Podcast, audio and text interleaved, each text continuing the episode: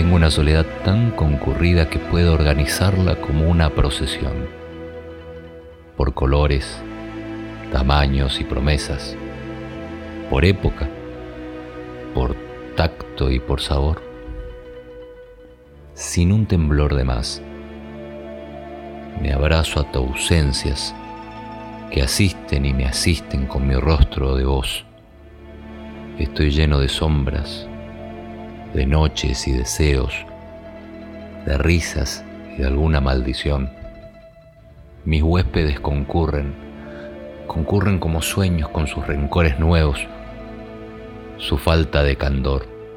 Yo les pongo una escoba tras la puerta porque quiero estar solo con mi rostro de voz pero el rostro de vos mira a otra parte, con sus ojos de amor que ya no aman, como víveres que buscan su hambre.